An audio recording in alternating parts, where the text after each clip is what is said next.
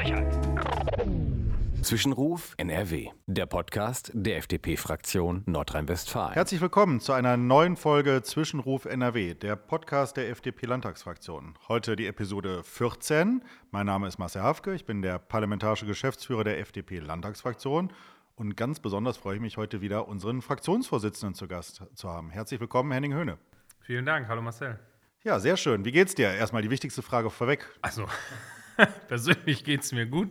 Äh, es sind natürlich, ähm, ja, es sind aufwühlende Zeiten. Ähm, wir nehmen das auf, ähm, wenige Tage nach dem Angriff der Hamas auf Israel und ähm, einer möglichen neuen ähm, Gewaltspirale im Nahen Osten. Also, das beschäftigt mich privat, aber natürlich beschäftigt uns das auch politisch.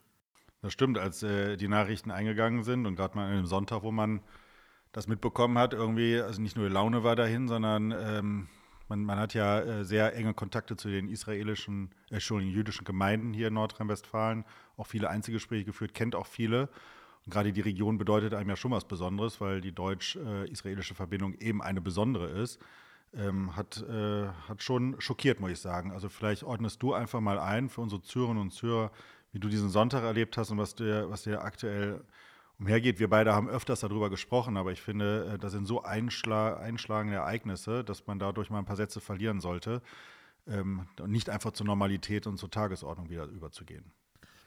Nein, auf keinen Fall. Ähm, dafür ist da jetzt zu viel passiert. Also Terroristen der Hamas ähm, sind nach Israel eingedrungen, haben Israel angegriffen ähm, und ähm, haben ähm, 1400 Menschenleben genommen und der Präsident Israels äh, hat dazu festgestellt, dass ähm, es einen solchen Angriff auf jüdisches Leben seit dem Ende des Holocaust nicht mehr gegeben hätte. Nur um das mal von vornherein auch entsprechend einzuordnen. Ähm, und ähm, das sind wirklich Bilder mm, und, und, Berichte, da bleibt mir der Atem stehen ähm, von, und ich sage das jetzt nicht, erzähle das auch nicht weiter, weil das so viel Spaß macht, aber weil ich finde, dass das wichtig ist, darüber zu sprechen, damit dass die Menschen einordnen können. Also wir, wir haben Berichte jetzt, wo per CT-Scan versucht wird, Leichen zu identifizieren und wo rauskommt, dass da Eltern ihre Kinder eng umschlungen ähm, hatten, während sie bei lebendigem Leibe verbrannt sind. Ähm, wir haben äh, Berichte ähm, über enthauptete Säuglinge. Äh, das ist, äh, das ist das, was da passiert ist. Und ähm, dagegen wehrt sich Israel ähm, völlig zu Recht, auch im Einklang mit Völkerrecht. Ähm, und das sage ich aber auch nochmal bewusst, weil das umso schlimmer macht, die manchen Reaktionen, die wir hier gesehen haben. Also wir haben viel Solidarität gesehen, viel Unterstützung für Israel. Das finde ich großartig, das ist auch richtig. Aber auch viel Ja, aber. Viel Ja, aber. Ich habe das äh, in der Plenardebatte ja auch angesprochen, dass das eben gerade nicht die Zeit ist jetzt für Ja, aber. Und wenn der UN-Generalsekretär hat dann ja so gesagt, ja, das passiert ja auch nicht im luftleeren Raum. Also ich hätte mal gerne von diesem Generalsekretär gewusst, was es denn rechtfertigt, Säuglinge zu ermorden. Ähm, und das, das macht mich fassungslos und das macht mich auch wirklich rasend wütend. Ähm, und es lässt mich fassungslos zurück, dass wir hier in, in Deutschland an unterschiedlichsten Stellen Demonstrationen gesehen haben, wo dieser Angriff als Erfolg gefeiert wurde. Es gab Interviews, wo Menschen mit einem Lächeln in die Fernsehkamera auf dem Wochenmarkt gesagt haben, sie hätten das zu Hause gefeiert. Und ähm, ja, das zeigt am Ende, es gibt es ein riesiges Thema, es gibt ganz viel zu tun. Ähm, und ähm, ich finde auch wichtig, dass, dass man das in der ganzen Breite behandelt und jetzt nicht nur so tut und sagt, ja, Antisemitismus, das stimmt, da sind die Rechtsextremen und äh, da sind ähm, eingewanderte Muslime und die sind das Problem. Nein, Antisemitismus war nie weg in Deutschland. Es gibt es ganz verbreitet, in ganz unterschiedlichsten Bereichen, in ganz unterschiedlichen Formen. Und darauf müssen wir Antworten finden. Und äh, mir haben die letzten Tage gezeigt, wir müssen auch neue Antworten finden, weil das bisherige Engagement ganz vielfältig war, auch von ganz vielen tollen Leuten getragen, aber offensichtlich nicht so durchschlagend war bislang, dass es da nicht trotzdem Demonstrationen gibt, wo das als Erfolg gefeiert wird zum Beispiel. Und da müssen wir was tun, bei der Bildung, bei der Aufklärung, bei der Erinnerungskultur in ganz, ganz vielen Bereichen. Aber äh, auf gar keinen Fall darf jetzt was auch immer dazu führen, dass das irgendwie relativiert wird oder verharmlost wird, weil es gibt keinen Grund und keinerlei Rechtfertigung für das, was die Hamas da getan hat. Ja, finde ich sehr klare und wichtige Worte und ich kann jedem nur empfehlen, sich deine Plenarrede mal anzuschauen. Wir haben heute den 25. Oktober. Der erste Tagesordnungspunkt ging genau um dieses Thema, so Solidarität mit Israel. Ich finde, ich hatte ja die Ehre, live dabei sein zu dürfen. Eine sehr starke, sehr klare, sehr deutliche Rede. Wenn ich da mal so zwei Punkte noch reinwerfen darf in die Debatte, die ich daraus aufgegriffen habe, äh, wo du vielleicht auch noch mal ein paar Sätze zu sagen kannst, ist einerseits, äh, dass du hast äh, die Forderung aufgestellt, dass jeder Schüler, jeder Schülerin die Schule erst verlassen sollte, wenn es einmal, wenn er oder sie einmal im Leben eine KZ-Gedenkstätte besucht hat. Vielleicht kannst du da noch mal was zu einordnen. Und die Frage, wie gehen wir mit Menschen um, die äh, antisemitisch auftreten, die äh, Juden angreifen, verbal, körperlich, die die sich nicht an unsere demokratischen Geflogenheiten und an die Staatsräson äh, äh, halten, wie wir mit denen umgehen. Deutscher Pass, ja, nein. Vielleicht kannst du das, diese beiden Sachen nochmal einordnen, die sind mir sehr prägnant in Erinnerung geblieben. Und ich finde es, äh, den Punkt von dir aufzugreifen, wichtig, dass wir in Deutschland genau darüber diskutieren, weil offensichtlich hat es, haben die Bemühungen nicht ausgereicht. Da hast du vollkommen recht. Ja. Also, ähm, wer wir brauchen gar keine Gesetzesverschärfungen, wie so oft in, in Deutschland, sondern wir müssen die Gesetze, die da sind, konsequent anwenden. Und das heißt, wer auf offener Straße ähm, Sympathie und Unterstützung für eine Terrororganisation äußert, wer die Vernichtung Israels und aller Jüdinnen und Juden ähm, verlangt, der macht sich schon heute strafbar. Ähm, das ist Volksverhetzen, das ist die Unterstützung von terroristischen Organisationen und so weiter und so fort. Ähm, also da gibt es schon Hebel. Man muss aber natürlich dann jetzt auch schnell Videomaterial auswerten, Personalien erfassen, ähm, um dann eben Strafverfahren auch zu eröffnen. Und ähm, ich finde, das ist vollkommen klar, bei denjenigen mit deutschem Pass muss es ein Strafverfahren geben und die müssen dann auch spüren, dass der Rechtsstaat, dass die Demokratie wehrhaft ist. Ähm, weil wir müssen ja das Versprechen nie wieder, nie wieder Holocaust, auch mit äh, dann erfüllen und, und, mit Leben füllen. Und es gibt Möglichkeiten im Aufenthaltsgesetz, äh, auch das gar keine Verschärfung, sondern schon heute, bei Menschen ohne deutschen Pass, äh, dass ein solches Verhalten dann zur Ausweisung führt. Und wir haben ja übrigens schon vor dem 7. Oktober in der Ampel auch mit durchgesetzt, dass bei Einbürgerungen wir zu vielen Erleichterungen kommen, aber eben bei ähm, äh, Antisemiten das deutlich erschwert wird und verhindert werden soll. Also äh, da haben wir schon richtig, äh, den richtigen Kompass, müssen es dann jetzt in die Anwendung bringen. Ähm, und der zweite Teil, ja klar, das ist natürlich Bildung. Und ähm, ich hatte im Zusammenhang ähm, mit dem versuchten Anschlag auf die alte Synagoge in, in Essen mir ähm, Umfragen angeschaut ähm, und habe auch nochmal aus denen jetzt in der Rede zitiert. 50 Prozent der Deutschen halten ein regelmäßiges Erinnern an den Holocaust für nicht notwendig. Und wir machen das ja nicht, um den Menschen ihm ein schlechtes Gewissen zu machen. Die, die heute leben, die tragen ja keine Schuld dafür. Aber ich finde, wir tragen eben eine historische Verantwortung, dass sich so etwas nicht wiederholt. Und das ist etwas ganz Wertvolles in Deutschland, dass wir diese, äh, diese Verantwortung haben. Und ich finde, wir müssen sie weitertragen, ähm, damit sich sowas weder bei uns noch weltweit ähm, wiederholen und, und ereignen kann. Und ähm, die Bildungspolitik ist klassische Länderaufgabe und es muss Thema im Unterricht sein. Aber ähm, ich finde auch ganz konkret, kein Schüler sollte in Nordrhein-Westfalen die Schullaufbahn beenden, ohne in einer KZ-Gedenkstätte gewesen zu sein, um sich wirklich bewusst zu machen, ähm, wie die Nationalsozialisten wirklich industriellen Massenmord an Juden organisiert haben. Ähm, und ähm, da ist, glaube ich, äh, der Besuch vor Ort ähm, immer noch die beste Möglichkeit. Es gibt übrigens das vielleicht noch dazu, es gibt ja auch immer weniger Zeitzeugen. Mhm. Das heißt, das ist für die Erinnerungskultur natürlich auch eine große Herausforderung, ähm, dass es eben weniger Möglichkeiten gibt, mit Holocaust-Überlebenden auch unmittelbar zu sprechen. Es gibt so wirklich halt tolle, ganz beeindruckende Persönlichkeiten, die das durchgemacht haben und ihr Leben danach dann der der Aufklärung und, und der Versöhnungsarbeit gewidmet haben. Ähm, und da gibt es zum Beispiel vom WDR ein tolles Projekt, die so über Virtual Reality mhm. vor Jahren angefangen haben, äh, mit Zeitzeugen zu sprechen und äh, um das nochmal ganz anders erlebbar auch zu machen für ähm, Schüler in Nordrhein-Westfalen. Und da wünsche ich mir deutlich, deutlich mehr von und halte das für einen ganz zentralen Aspekt, weil wir gerade bei jungen Menschen äh, da ganz viel erreichen können und über die Arbeit in den Schulen. Ja, finde ich einen äh, sehr wichtigen Punkt. Äh, ich hoffe und wünsche mir, dass wir da als FDP-Landtagsfraktion am Ball bleiben und das auch vorantreiben werden und im Zweifel auch den Druck auf die Regierung aufbauen, die Ressourcen, die Mittel dafür zur Verfügung zu stellen. Wir haben ja zum Glück in Nordrhein, zum Glück eigentlich traurig in Nordrhein-Westfalen, aber Gedenkstätten, die man ja regional gut besuchen kann. Ich kann ja jedem auch nur im, im Besuch tatsächlich in Auschwitz empfehlen, wenn man das einmal live äh, gesehen hat, wie, wie strukturell und organisiert da Massenmord begangen wurde. Haare, Schuhe, Klamotten, Anziehsachen noch überall gelagert sind, die Größe, die Dimensionen, das ähm, kann ich tatsächlich nur jedem empfehlen, mal anzugucken, weil dann wird einem bewusst, was damals passiert ist und dass es eben dieses Nie wieder schon eine, eine große Berechtigung hat und äh, immer wieder in den Alltag zurückzuholen. Ähm, also deswegen ganz notwendig.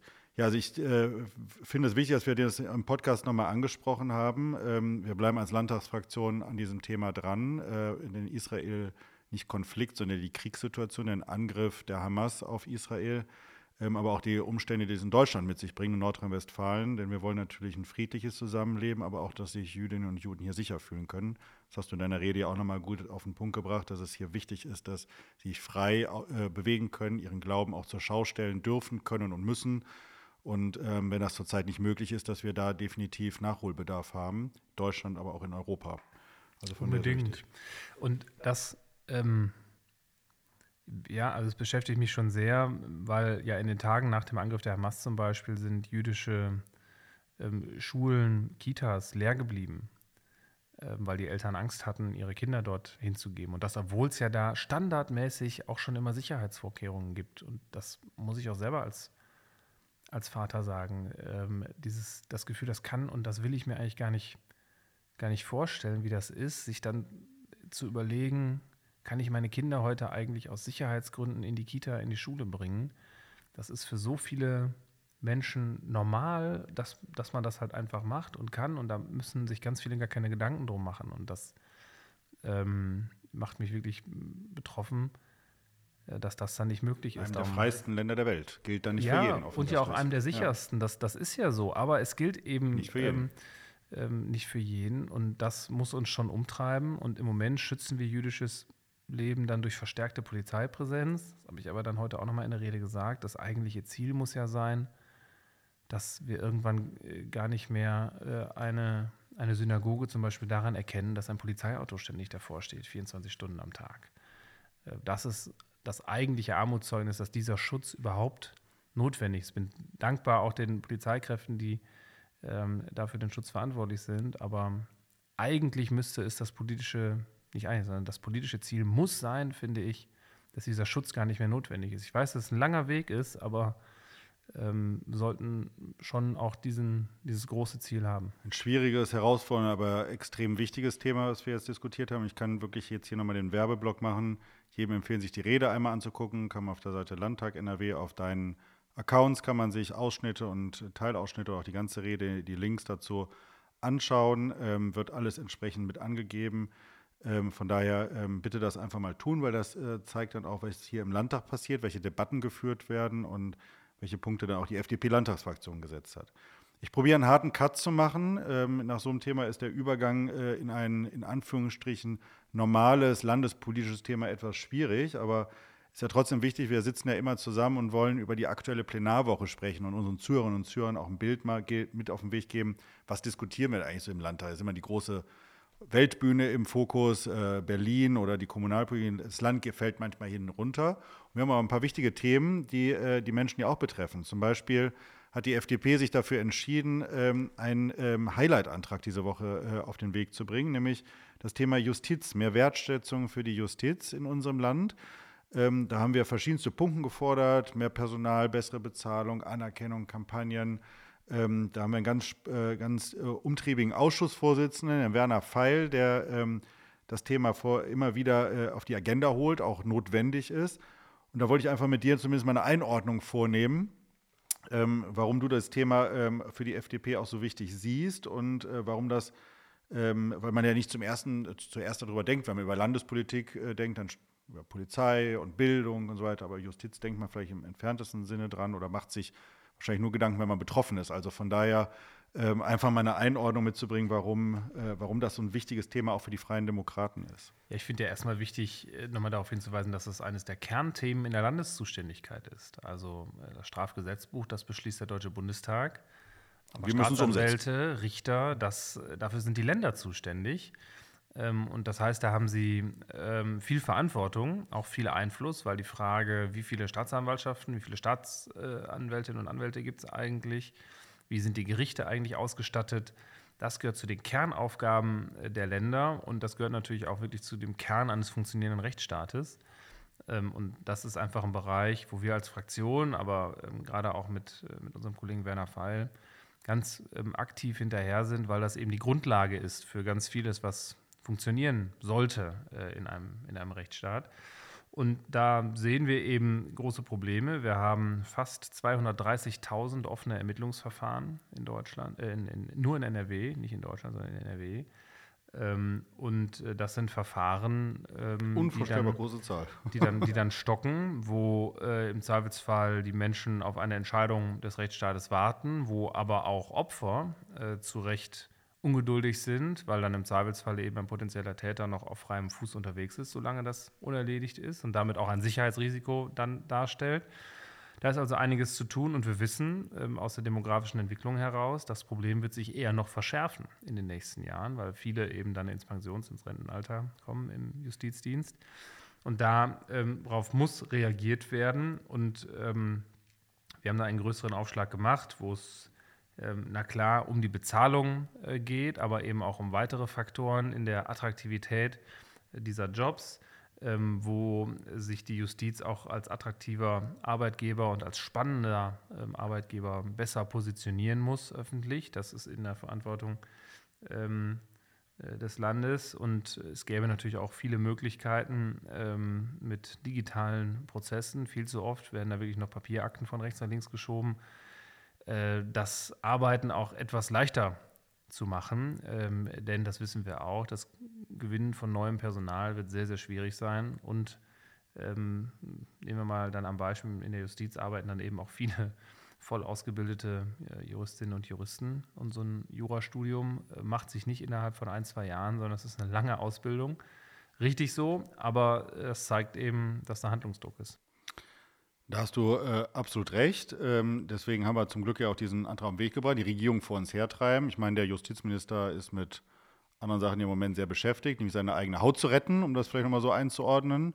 Ist ja mit Cum-Ex da ähm, äh, auf sehr merkwürdigen äh, Wegen unterwegs, wo man davon ausgehen würde, dass ein grüner Justizminister alles dafür tut, äh, ähm, ähm, Menschen, die betrogen haben, die, äh, die, die, die, Milliarden an Kapital abgezogen haben äh, und Steuer hinterzogen haben, auch an den Pranger zu bekommen. Tatsächlich eine andere Lage und vielleicht tatsächlich mehrere Dudes-Freunde nochmal in bessere Positionierung geholfen hat. Also ähm, mit so einem Justizminister zusammen natürlich das auf den Weg zu bringen, ist schwierig. Deswegen ist ja richtig, dass die FDP da Druck macht. Also ja, Herr Limbach ist da abgelenkt, äh, der Justizminister, ähm, durch diese Dinge, versuchte Umorganisieren um, um, um der, der Staatsanwaltschaft Köln, die die Cum-Ex-Verfahren da behandelt, ähm, und ähm, Stress mit Hamburg und einem Untersuchungsausschuss in der hamburgischen Bürgerschaft dazu. Das lenkt natürlich davon ab und äh, es wirft natürlich auch das Verhalten des Ministers hier auch kein gutes Licht auf die Justiz in Summe. Und ein gutes Licht ähm, auf die Justiz, das ist natürlich schon mal Schritt eins eines attraktiven Arbeitgebers. Also, wir bleiben da am Ball und. Ähm, der Justizminister muss ja eine weiße Weste haben. Also, das ist ja derjenige, der. Ja, wenn der. Frei von allem sein sollte. Wenn der Stress damit hat, dann wird es, dann wird es schwierig. Hat es so auch, äh, in einer solchen Lage habe ich noch keinen Justizminister in Nordrhein-Westfalen erlebt und auch Leute, die das noch länger beobachten, können sich nicht daran erinnern.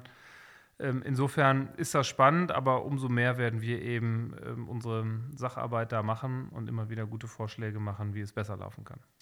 Genau, deswegen, das dürft ihr gerne auf unseren Kanälen auch weiter verfolgen. Ich habe noch ein anderes Thema mitgebracht. Ähm, der Henning ist ja auch äh, Familienpapa. Sein äh, Sohnemann geht äh, in eine Kita ähm, und äh, ich weiß, dass das äh, eine, welche Organisationsform dahinter steckt und ähm, finde das, ich habe ja selber äh, Familienpapa. Ich habe äh, meine Kinder gehen auf oder gingen auf eine katholische äh, äh, Kita.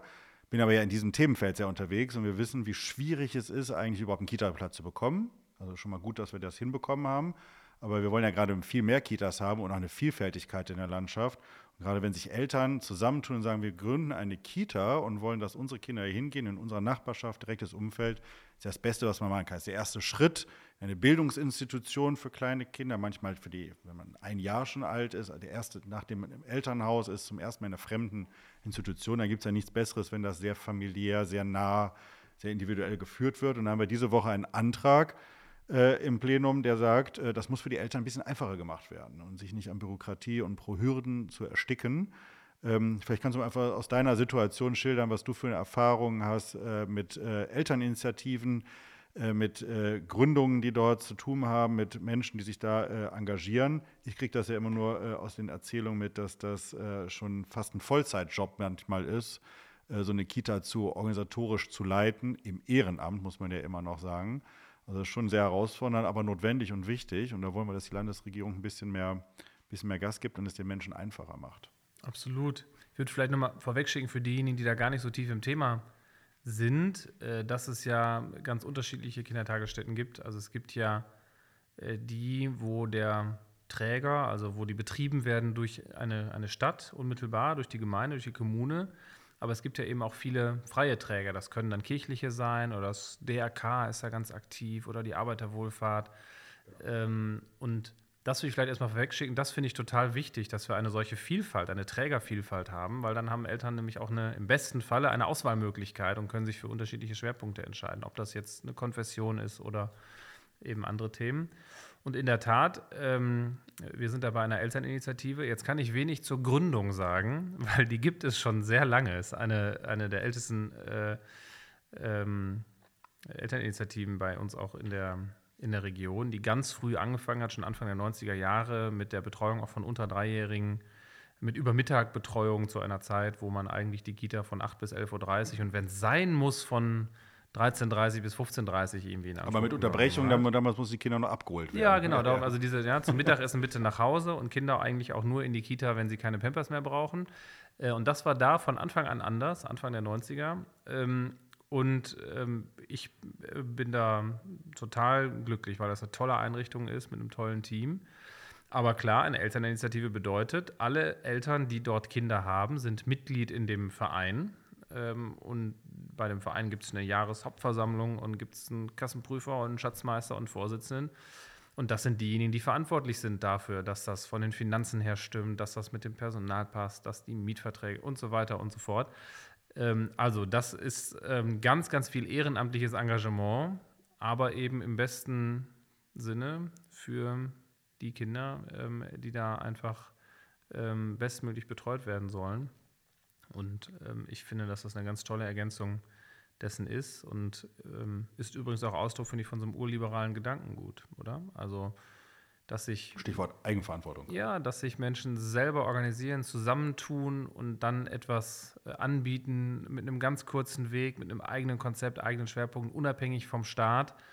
Ähm, das finde ich ist eine ganz wunderbare Ergänzung. Und ähm, da wird ganz viel ehrenamtliches Engagement gebunden. Das ist großartig und da ähm, sind wir allen dankbar, die sich da engagieren. Und äh, den könnten wir es ein bisschen einfacher machen, wenn die sich gründen. Im Betrieb ist das noch das eine. Ein paar Auflagen muss es natürlich geben, weil wir mit Kindern unterwegs sind und die haben einen besonderen Schutz verdient. Deswegen gibt es eine gewisse Bürokratie und auch eine gewisse Beobachtung und Betriebserlaubnissen. Das muss sein. Aber ja. wenn man sich gründet, ähm, dann geht es ja zum Beispiel darum, dass man Überbrückungsfinanzierung sehr einfach bekommt, äh, weil es ja ein Apparat, der dahinter steckt. Und die Eltern können ja nicht so viel Geld mitbringen und selber Startkapital auf den Markt bringen, sondern dass es eine Überbrückungsfinanzierung gibt, weil es teilweise ja zwei, drei Jahre dauern kann, bis so eine Kita gebaut ist und tatsächlich am Betrieb ist.